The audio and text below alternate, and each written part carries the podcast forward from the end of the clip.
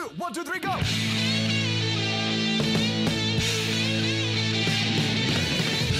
No one told you life was gonna be this way. Your job's a joke, you broke, your love life's DOA. It's like you're always stuck in second gear. When it hasn't been your day, your week, your month, or even your year. But I'll be there for you.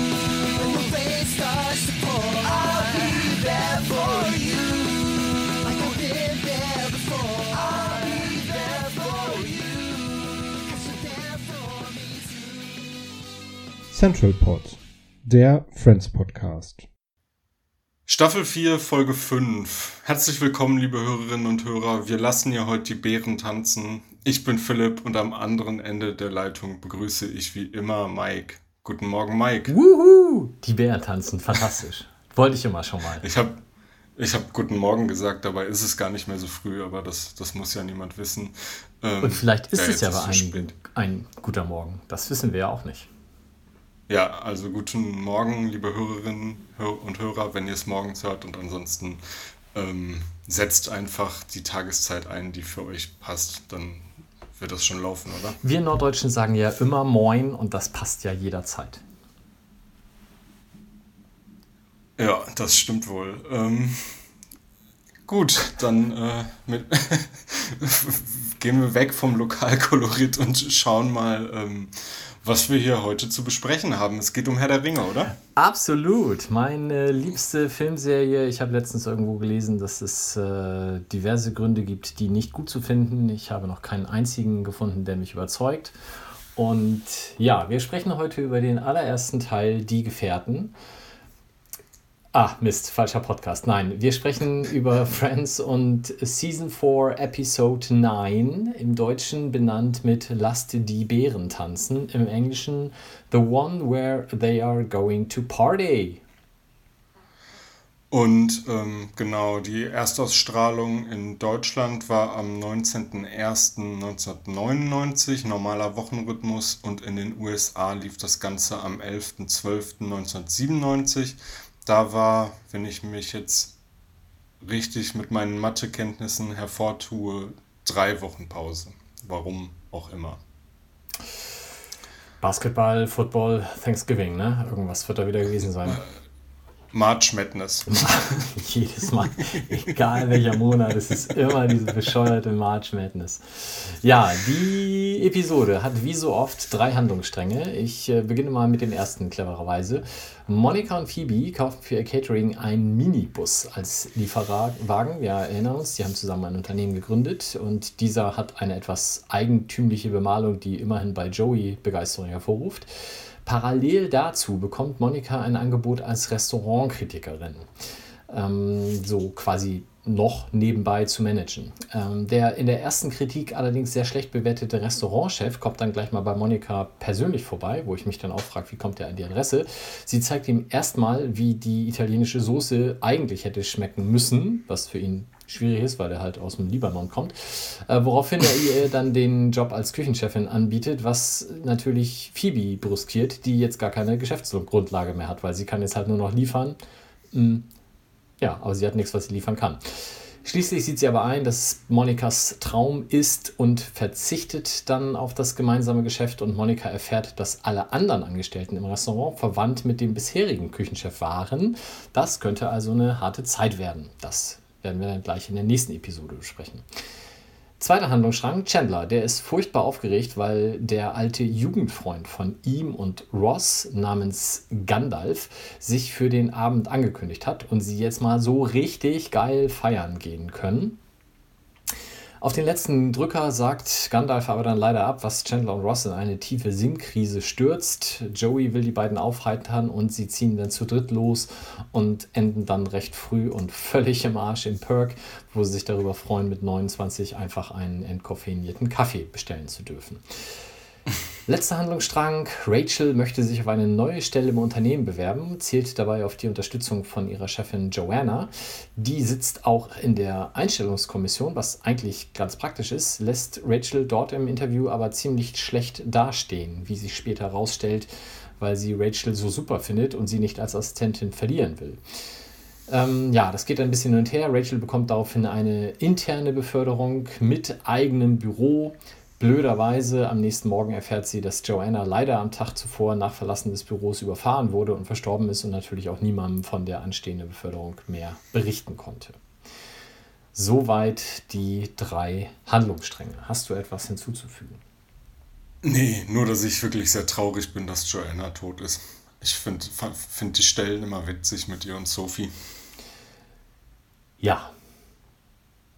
Und ja, können wir vielleicht auch, nee, können wir jetzt mal kurz. Äh, Chandler ist, hat ja irgendwie auch eine Beziehung zu Joanna. Dem wird das gar nicht mitgeteilt, dass die tot ist. Ich denke, da kommt jetzt ja bestimmt eine Doppelfolge über ihre Beerdigung als nächstes. Ja, vermutlich. Mhm.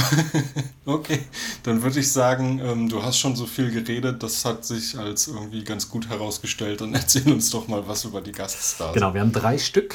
Der einzige, der mir so ein bisschen zumindest ähm, als Gesicht auch in Erinnerung blieb, war Alessandro. Alessandro ist der Restaurantbesitzer, gespielt von Taylor Negrin, der ähm, gebürtig aus dem Iran kommt, Eltern aus Italien und Puerto Rico hat ähm, der größeren deutschen Aufmerksamkeit vielleicht bekannt, weil er in Last Boy Scout mitgespielt hat. Da spielt er nämlich Milo, den Auftragskiller. Insgesamt hat er in 130 Filmen und Serien mitgespielt, ähm, lebte offen homosexuell und ist 2015 nach sieben Jahren an Leberkrebs verstorben. Als zweites haben wir Mr. Posner, äh, gespielt von Richard Fancy, also das ist einer der anderen beiden, die in dieser Einstellungskommission für Rachel sitzen, ähm, der vielleicht bekannter ist durch seine Rolle in Seinfeld. Da hat er den Herausgeber Mr. Elliot Lipman gespielt, den ersten Boss von Elaine. Außerdem auch mitgespielt in Oliver Stones Nixon-Verfilmung. Und die zweite Person in der Kommission ist Jennifer Rhodes. Die spielt dort die Mrs. Lynch und hat Ansonsten einige Aufträge, äh, Auftritte in Full House, Emergency Room, Ellie McBeal, Gilmore Girls und Cold Case. Am bekanntesten wahrscheinlich für ihre Rolle in Charmed. Da hat sie nämlich von 98 bis 2006 eine der beiden Tanten gespielt. Charmed gibt es ja, glaube ich, inzwischen auch mehrere äh, Serienadaptionen. Also die erste mit äh, ja, ich weiß, habe ich gehört, Holly Camps und so und, und wie heißt sie, die andere noch aus Beverly Hills? Ach, habe ich vergessen. Ähm, Shannon Doherty, Doherty. Genau, genau, die meinte ich. Die Okay, habe ich, hab ich so ganz, ganz, äh, ja, ganz dunkel vor Augen, was das nochmal war. Das war so eine Hexenserie, ne? Ja, genau. Ja, alles klar. Das sind die Gaststars. Soll ich dann praktischerweise auch gleich mit den Übersetzungen beginnen? Äh, ich gehe mir eben einen Kaffee holen und du machst hier einfach weiter. Nein, ich mache nur die erste. Äh, Monika ist ja dann als Kochkritikerin für den Chelsea Report oder den Chelsea Reporter in Deutschen äh, eingestellt. Und äh, auch ihr werdet diese Zeitung wahrscheinlich nicht allzu oft in den Händen gehalten haben. Ähnlich scheint es Ross zu ergehen der möchte sich da so ein bisschen drüber lustig machen und sagt im Deutschen, wow, dann hast du ja endlich die Gelegenheit, unheimlich viele Punkt, Punkt, Punkt Leute zu beeinflussen. Ja, der Gag verpufft irgendwie. Im Englischen ist er deutlich besser. Da sagt er nämlich to influence Punkt, Punkt, Punkt dozens of people. Und äh, einige Dutzend Leute zu beeinflussen ist dann doch lustiger, als einfach nur Leute zu beeinflussen, ohne numerische Angabe. Da verpufft der Gag nämlich einfach. Ja, im Deutschen habe ich das Gefühl, ähm, das soll irgendwie darauf abzielen, dass er sich ernsthaft Sorgen macht, dass Monika jetzt die Möglichkeit hat, Leute zu beeinflussen. So kommt es für mich durch die Betonung rüber und das ist ja, ich meine, das ist ja Quatsch. Ja, also geht auf jeden Fall äh, in eine völlig andere Richtung und eigentlich, um genau zu sein, in gar keine, weil der Gag ist einfach keiner. Ja. Dann ähm, haben wir äh, eben genau das, was sich am ähm, Folgentitel auch schon zeigt, nämlich äh, die Bären, die tanzen äh, gelassen werden. Und zwar ist, äh, kommt das daher, dass das offenbar ein feststehender Begriff ist, den die, äh, also Chandler und Ross in Bezug auf Gandalf sagen, Are you ready to, ready to party? scheint da so dieser, dieser Schlachtruf zu sein. Und da haben sie im Deutschen Wir lassen die Bären tanzen draus gemacht. Wahrscheinlich, um es so ein bisschen mehr zu einer Catchphrase zu machen, nehme ich an. Also es gibt auf jeden Fall dieses Kinderlied, ich bin ein dicker Tanzbär. Das, jetzt weiß ich, was ich als nächstes äh, aus der Folge rausschneide. ja, ansonsten gibt es tatsächlich äh, eine Redensart, da tanzt der Bär, aber ähm, ja, ob man die jetzt zwingend hier hätte implementieren müssen, das weiß ich nicht. Das hätte man vielleicht ich glaub, ich, machen können. Ich glaube, ich kenne es auch eher als äh, die Puppen tanzen lassen. Ja, aber wenn du den, den Bären tanzt oder da tanzt der Bär googelst, dann kommt was raus. Ob das jetzt sonderlich relevant und äh, einprägsam ist, lasse ich dann dahingestellt. Da kenne ich dann eher das Stepp der Bär. Ähm, ja. Aber das ist vielleicht auch wieder nur so eine Ruhrgebietssache. Ähm, dann haben wir äh, eine kleine Phoebe-Stelle. Und zwar ähm, erzählen äh, bzw. besprechen Chandler und Ross dann, wie, äh, oder wie sie das äh, bewerkstelligen können, dass jetzt mit Gandalf irgendwie äh, die Bären tanzen gelassen werden.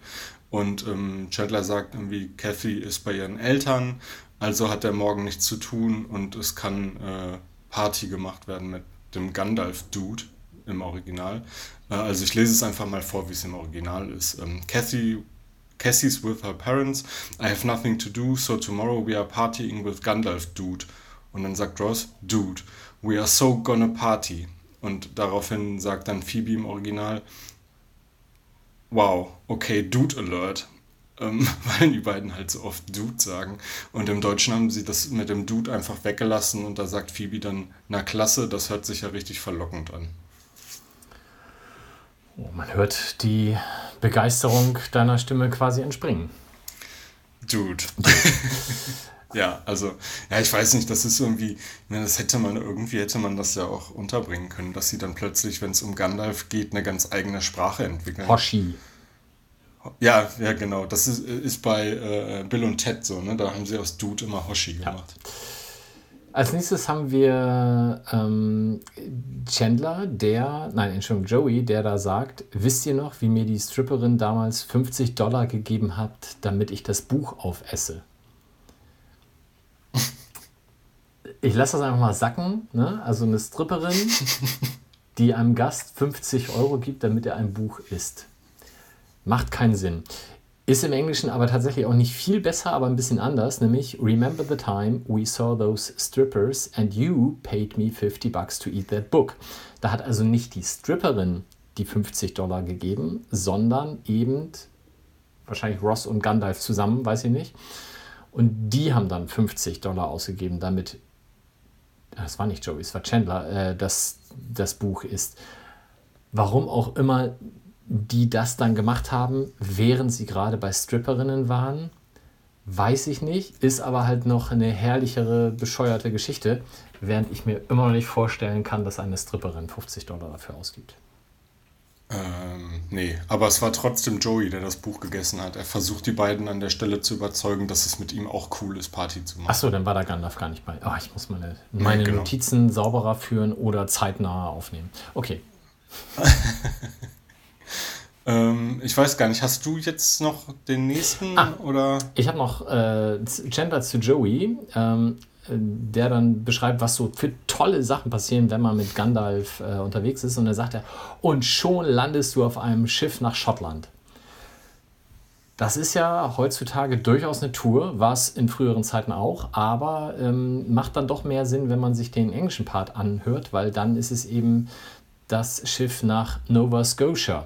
Ähm, und das, wie gesagt, liegt an der ostkanadischen Atlantikküste ähm, und macht dann vielleicht ein bisschen mehr Sinn, als den ganzen weiten Weg nach Schottland zu segeln. Wir werden aber auf Nova Scotia auch in der nächsten Folge nochmal zu sprechen kommen. Ja, ich glaube, Nova Scotia von New York, da könnte man an einem Tag sein. Ähm, in Schottland nicht so ganz.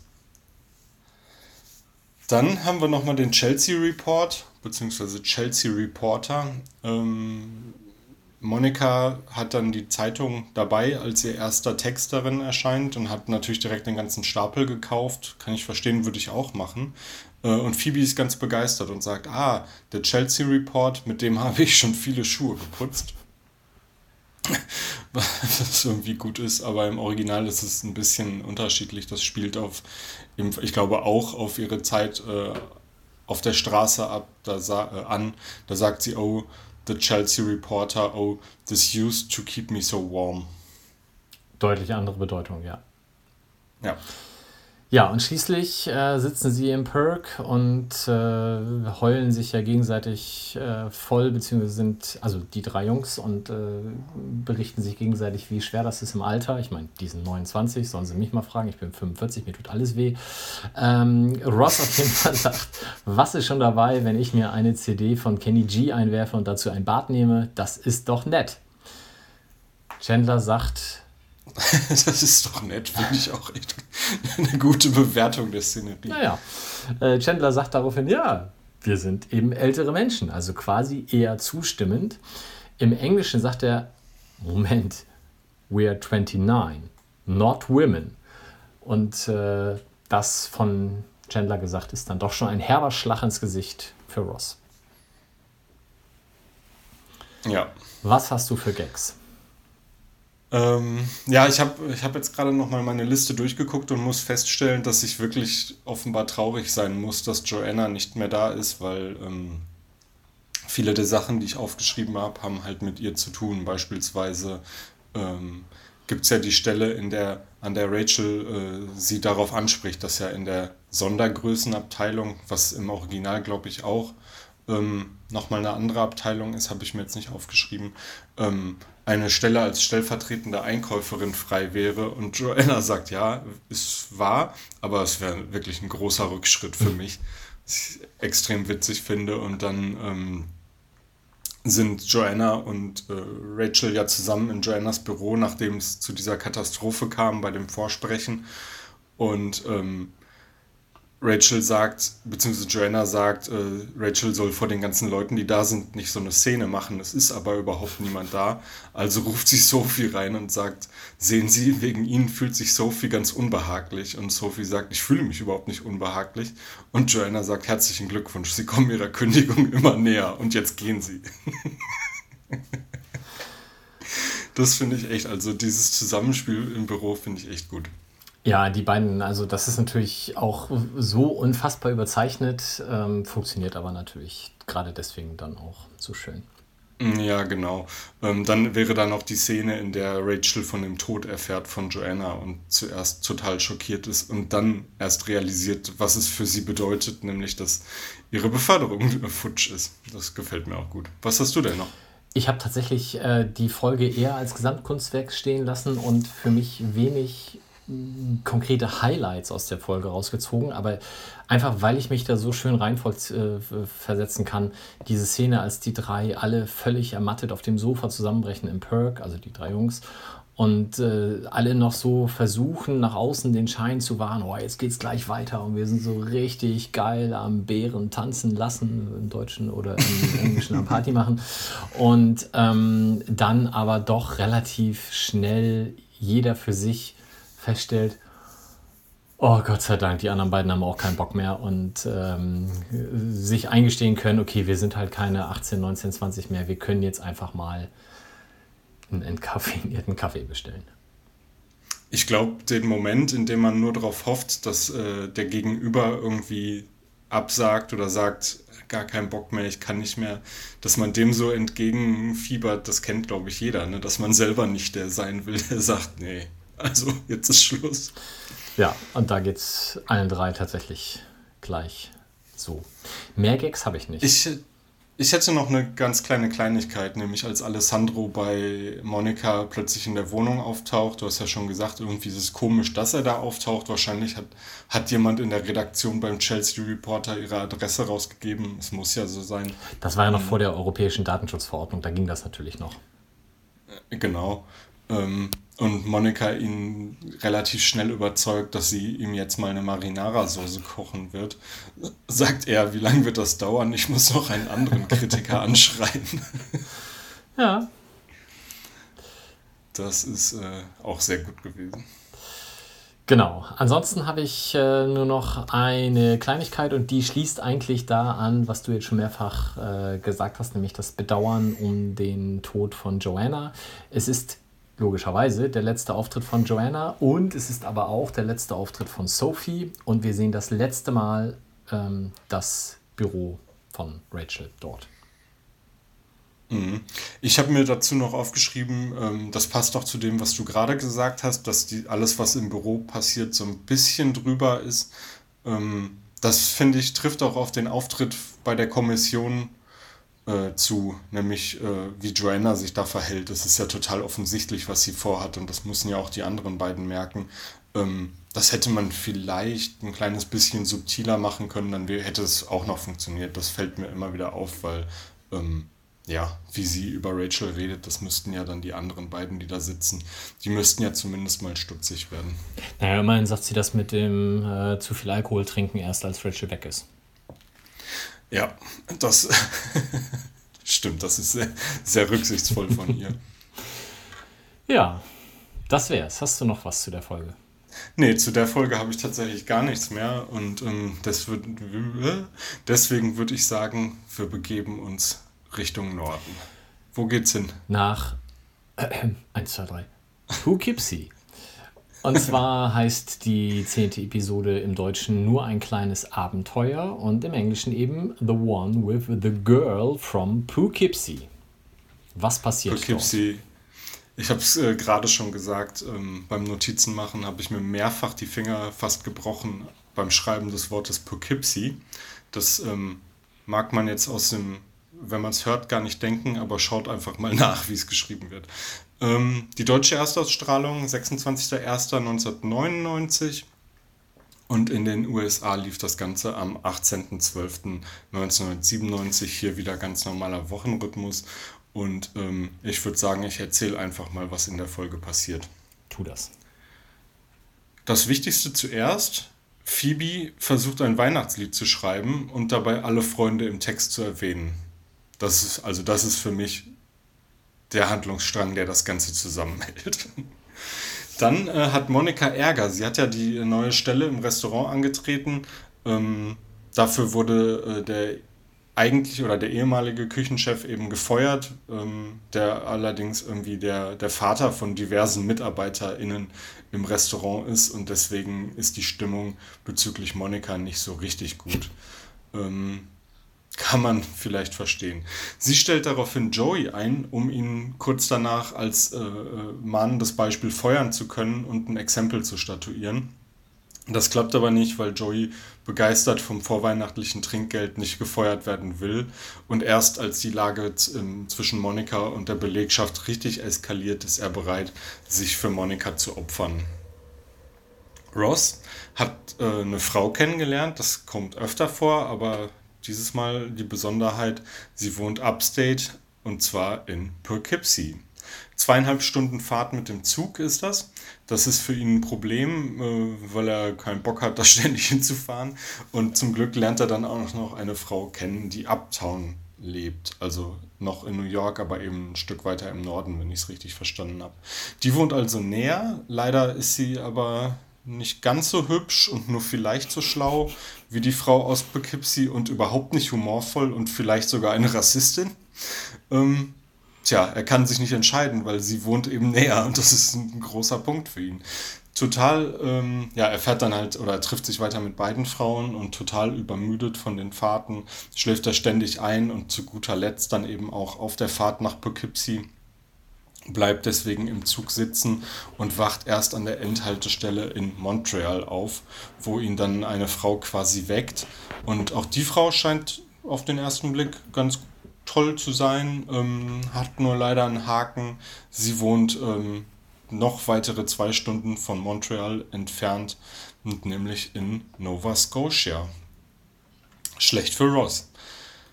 Rachel will unbedingt mal wieder einen Mann kennenlernen und äh, gerne auch nur für ein kleines Abenteuer. Das sagt sie Chandler auch so und äh, der schaut sich eben unter seinen Mitarbeitern um und kann sich gar nicht vor Angeboten und Bestechungsversuchen retten, um äh, da was in die Wege zu leiten.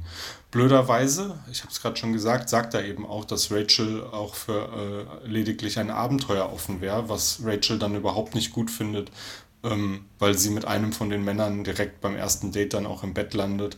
Und ähm, ja, danach sagt er den, den Kollegen, dass äh, sie eben doch auch auf eine ernsthafte Beziehung aus wäre, was sie dann letztendlich verschreckt.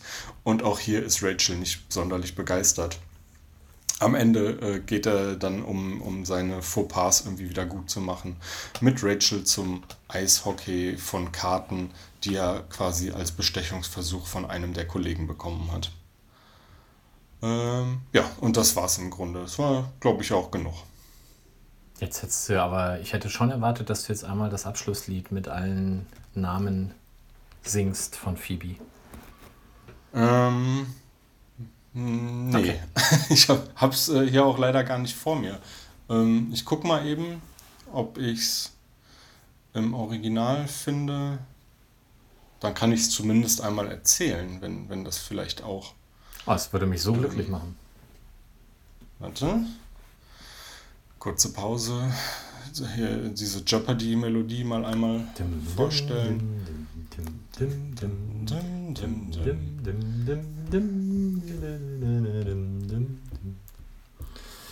Das wird bestimmt so. in der Episode. Went to the store, sat on Santa's lap, asked him to bring my friends all kind of crap said all you need is to write them a song. They haven't heard it, so don't try and sing along.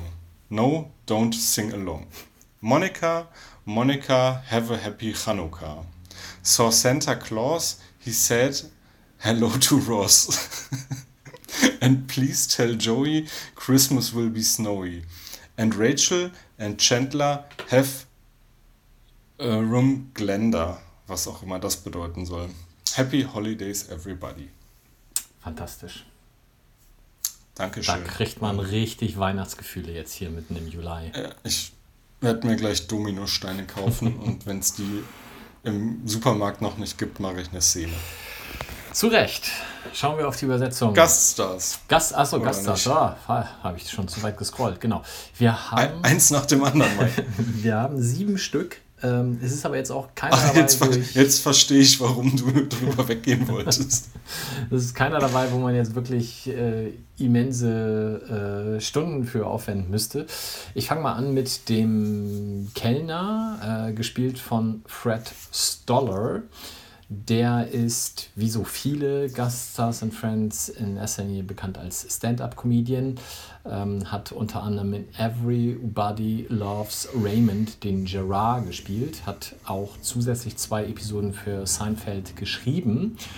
Und ganz, ganz, ganz bekannt vielleicht, in Dumm und Dümmer spielt er den ängstlichen Mann am Telefon. Oh, den habe ich nie gesehen. Genau, also der, der, der, der Kellner, der äh, in dem, habe ich nicht gesagt, in dem Restaurant natürlich, der da so ein bisschen aufmüpfig gegen äh, Monika äh, ist. Der kommt übrigens in Staffel 8 nochmal und spielt dann Stu.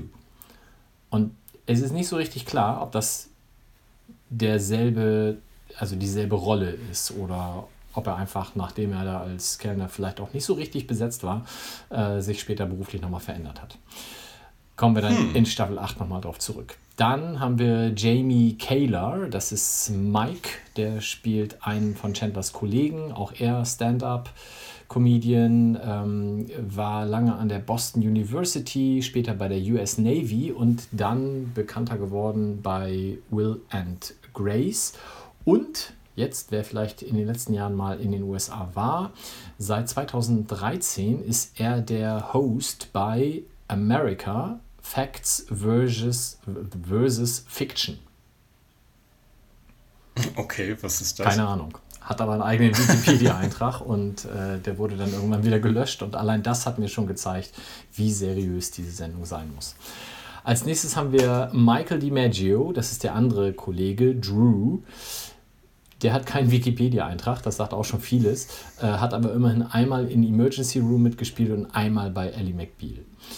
Dann haben wir Shannon Maureen Brown, die spielt die Frau eben auf je, äh, in, jedem, in jenem Zug, die dann da in Nova Scotia lebt. Äh, Shannon Brown ist ein ehemaliger NBA-Basketballspieler.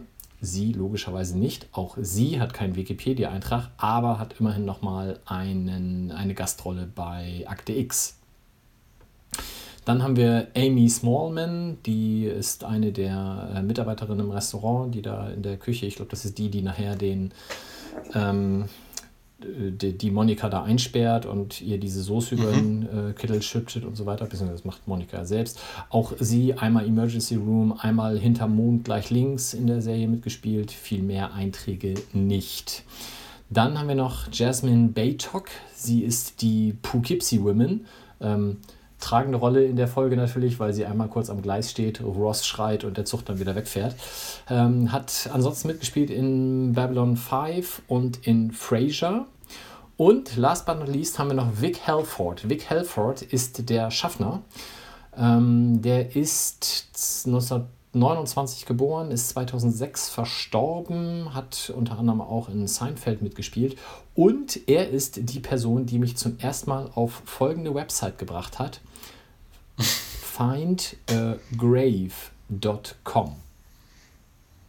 Okay, du hast sein Grab gesucht?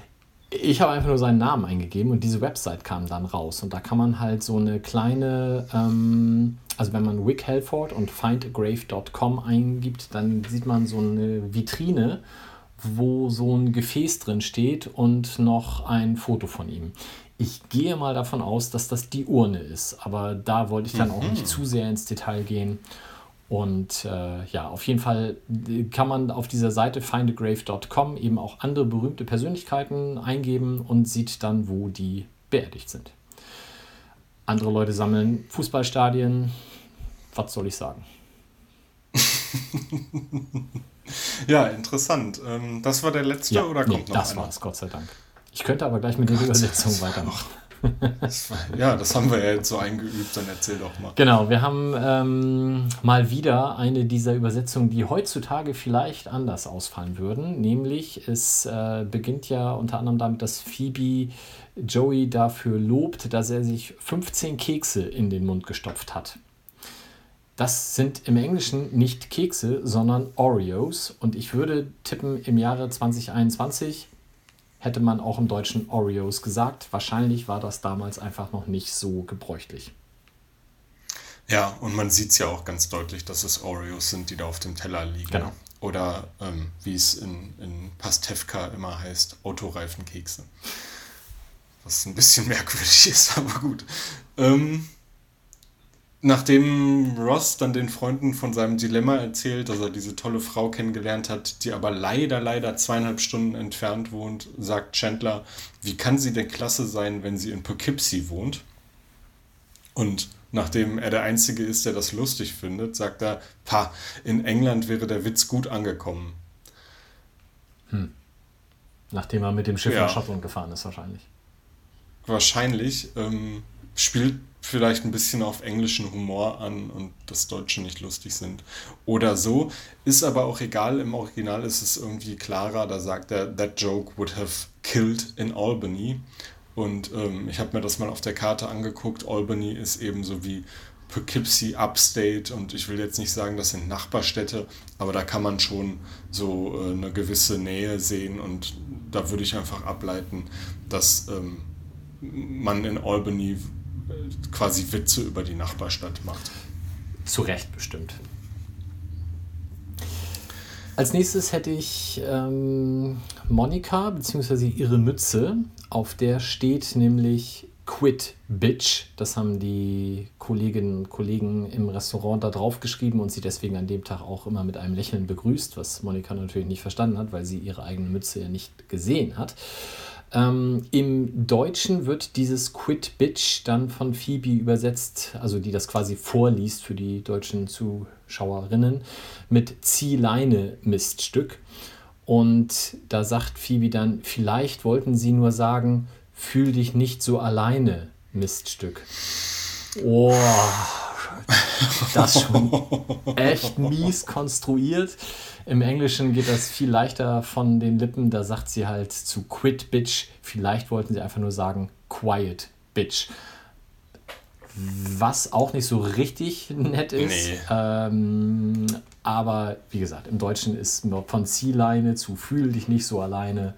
Wow, den Weg hätte ich nicht gefunden.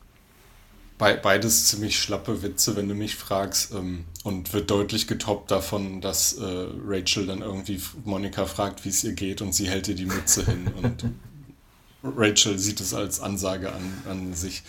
Ähm, weiter bei den Übersetzungen. Wie gut kennst du dich denn mit Whisky aus? Gar nicht. Ich bin äh, in einem anderen Podcast ja inzwischen dafür bekannt, dass wir gerne mal Bier-Tastings machen. Also da bin ich etwas Ja. versierter. Bei Whisky müsste ich meinen Bruder heranholen. Ah, gut. Ähm, ich kenne mich auch überhaupt nicht aus, deswegen musste ich ein bisschen, ein bisschen googeln.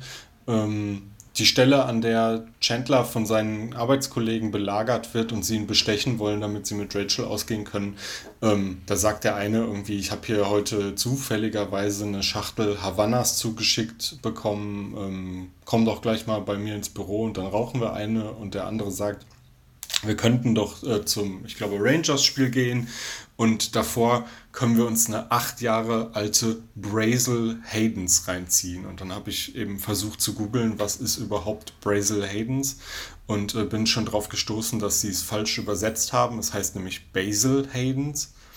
Und äh, dann bin ich noch den Schritt weiter gegangen und habe geguckt, was kostet denn wohl so eine acht Jahre alte Flasche Basil Haydens? Oder was ist es überhaupt? Es ist ein Kentucky Straight Bourbon.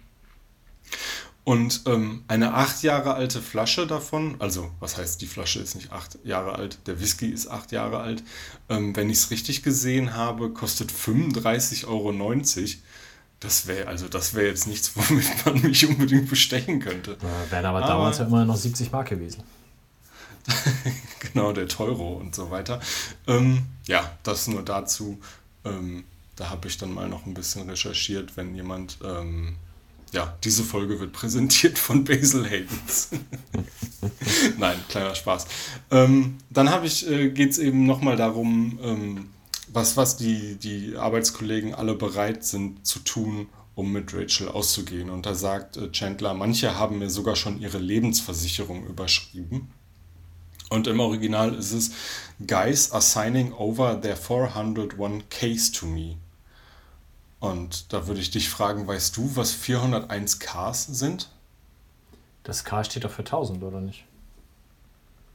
Nee, ich glaube nicht, wenn ich es richtig gesehen habe. Dann äh, ist also 401k oder der 401k-Plan bezeichnet ein vom Arbeitgeber mitfinanziertes Modell der privaten Altersvorsorge und seinen Namen verdankt das Modell äh, der Verankerung im Abschnitt 401k im Internal Revenue Code. Das hätte man aber auch Also mal es- eben schnell übersetzen können, ne? Ja, finde ich auch. Es ist ähm, offenbar tatsächlich ein feststehender und sehr bekannter Begriff in den USA. Deswegen wollte ich da nur eben kurz noch darauf hinweisen. Al- Also das ist quasi die Paragraphenbenennung, so wie hier völlig anderer Zusammenhang, Paragraph 218 oder sowas. Ja, sowas ist das, genau. Sehr gut. Wir haben als letztes noch eine kleine Eishockey-Analogie. da geht es darum, dass Rachel ja am Ende dann doch relativ deprimiert bei Chandler sitzt und die beiden sich gegenseitig versuchen, so ein bisschen wieder aufzubauen. Und äh, er sie dann fragt, ob sie denn nicht Lust hätte, eben mit zu diesem Rangers-Spiel zu gehen. Und sie sagt dann eben, ach, niedliche Jungs in kurzen Hosen, hört sich gut an. Ähm, Chandler antwortet dann im Deutschen, naja, es ist ein Eishockey-Team, du wirst also von den niedlichen Dingern nicht so viele sehen. Mhm, okay. Im Englischen sagt er, well, actually, it's a hockey team, so it's angry Canadians with no teeth. Finde ich deutlich lustiger. Ähm, Ja. Hätte man vielleicht im Deutschen wieder zu viel vorausgesetzt, wenn man das einfach so äh, erklärt hätte. Auf andererseits denke ich, da hätte man schon machen können. Hätte man schon machen können, dann ja. Ähm, ich finde es auf jeden Fall schön, dass sie sich dann trotzdem drüber freut. Ja. Das hat mir gefallen. Genau. Was hast du, was hat dir denn besonders gut gefallen? Ähm, da wäre einmal äh, die Stelle eben, an der Rachel mit Chandler darüber spricht, ob denn irgendwie ein Kollege von ihm in Frage kommen würde. Und dann gibt sie ihm mit auf den Weg, bitte keine Buchhalter und keine Juristen, keinen mit einem langweiligen Job. Worauf Chandler etwas verdutzt fragt, und was war dann bitte Ross? Ein Löwenbändiger? Ja, ich habe äh, quasi den, den Abschluss des Ganzen, ähm, als sie dann äh, irgendwann, als er dann eben dem Kollegen auch erzählt hat, naja, jetzt eine feste Beziehung will sie dann doch nicht oder will sie jetzt doch äh, und das völlige Chaos ausgelöst hat, wo sie dann einfach zu ihm sagt, es sollte dir nie wieder erlaubt sein, mit anderen Leuten zu sprechen. das fand ich sehr schön. Ja, das ist gut. Äh, sowieso ist das, das äh, dieses Zusammenspiel, finde ich, extrem gut, wie Chandler versucht, es irgendwie ihr recht zu machen und es eigentlich immer falsch macht. Ähm, da gibt es auch, gibt's auch, den, genau, gibt's auch den Moment, in dem Rachel klar wird, was Chandler getan hat und sie ist völlig schockiert. Ähm, ich hätte aber noch eine kleine Joey-Sache. Mhm. Ähm, nämlich Chandler erklärt Monika das Konzept, jemanden einzustellen, nur um ihn äh, rauszuwerfen und sagt, das hätte Orson Welles früher auch immer so gemacht. Und äh, bei Joey geht direkt ein Licht auf, äh, denn er wurde offenbar vor ein paar Wochen bei einem Werbespot gefeuert und fragt, dreht dieser Orson Welles denn auch Werbespots? Und Chandler macht eine sehr, guckt ihn an, macht eine sehr lange Pause und sagt dann, ja. das finde ich extrem gut. Ja, ich habe äh, eher, eher eine generelle Verhaltensweise, die so wunderbar passt, als Joey so langsam dämmert. Dieses Trinkgeld, du meine Güte, das ist ja richtig viel. Ja, nö, dann lasse ich mich nicht feuern, das, sondern bleib lieber noch ein bisschen im Job und nimm das Trinkgeld mit. Das passt auch sehr schön. Da macht, da macht er ein bisschen das Wer hat hier gefurzt Gesicht, ne? wenn, wenn er drüber nachdenkt. Ja. Was das bedeutet, einfach mal irgendwie mit 600 Dollar aus dem Abend rauszugehen und das ist nicht mal das Gehalt. Ja, ja an Gags wäre es das, was ich hatte. Was hast du noch? Ja, bei mir auch. Dann schauen wir auf Drumherum. Ähm, wir, wir machen das ja eher selten, dass wir Dinge in der Serie auf ihren Realismus hin äh, überprüfen. Aber in dieser mhm. Folge ist es einfach so dermaßen frappierend. Montreal besagter Ort, an dem Ross dann ja aufwacht, ist neuneinhalb Stunden Zugfahrt. Oh. Und wenn er zwei Stunden fährt und dann nach neuneinhalb Stunden erst aufwacht, nee, das passt nicht. Ja, das ist ja, das ist ja ein normaler Schlaf. Also das, das, muss man im Zug erstmal schaffen. Genau, und dann sagt seine Dame, die er da kennenlernt, auf die Frage, ob sie da denn wohnt, sagt sie ja, nee, nee, ich äh, noch zwei Stunden, dann bin ich in Nova Scotia. Das ist auch Quatsch. Also sie sagt, man müsste mit der Fähre rüber. Es gibt aber gar keine Fähre von Montreal nach Nova Scotia. Und mit dem Auto bräuchte man 10 bis 14 Stunden. Also auch das komplett bescheuert. Ich habe mich inzwischen schon gefragt, ob die vielleicht irgendein anderes Montreal meinen. Ähm, und äh, was dann halt auch noch dagegen spricht, äh, wenn er denn mit dem Zug von USA nach Kanada fährt, da wäre auch in irgendeiner Art und Weise an der kanadischen Grenze eine Passkontrolle fällig gewesen. Also einfach so durchfahren kann man da auch nicht. Also dieser Passus darf bitte nicht auf Realismus überprüft werden. Ich hoffe, das wird in Zukunft von äh, Netflix rausgeschnitten. Absolut. Mit Warnhinweisen versehen. Ähm, ja.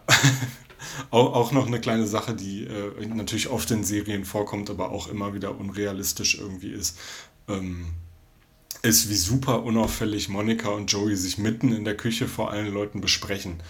Ähm, es muss jedem sofort klar werden, dass die sich kennen und da irgendwie was aushacken. Aber das ist halt leider oder einfach oft in Serien so. Tja.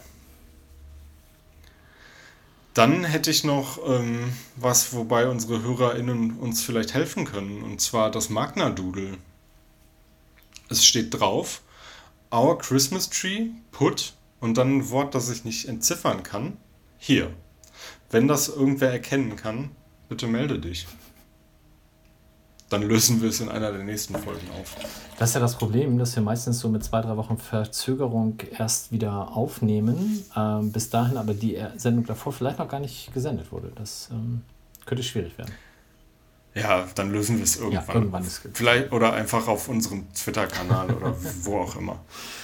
Ich will es einfach nur ja. wissen. Hast du noch was? Nein, soll ich die nächsten beiden Episodentitel vorlesen? Ich würde darum bitten.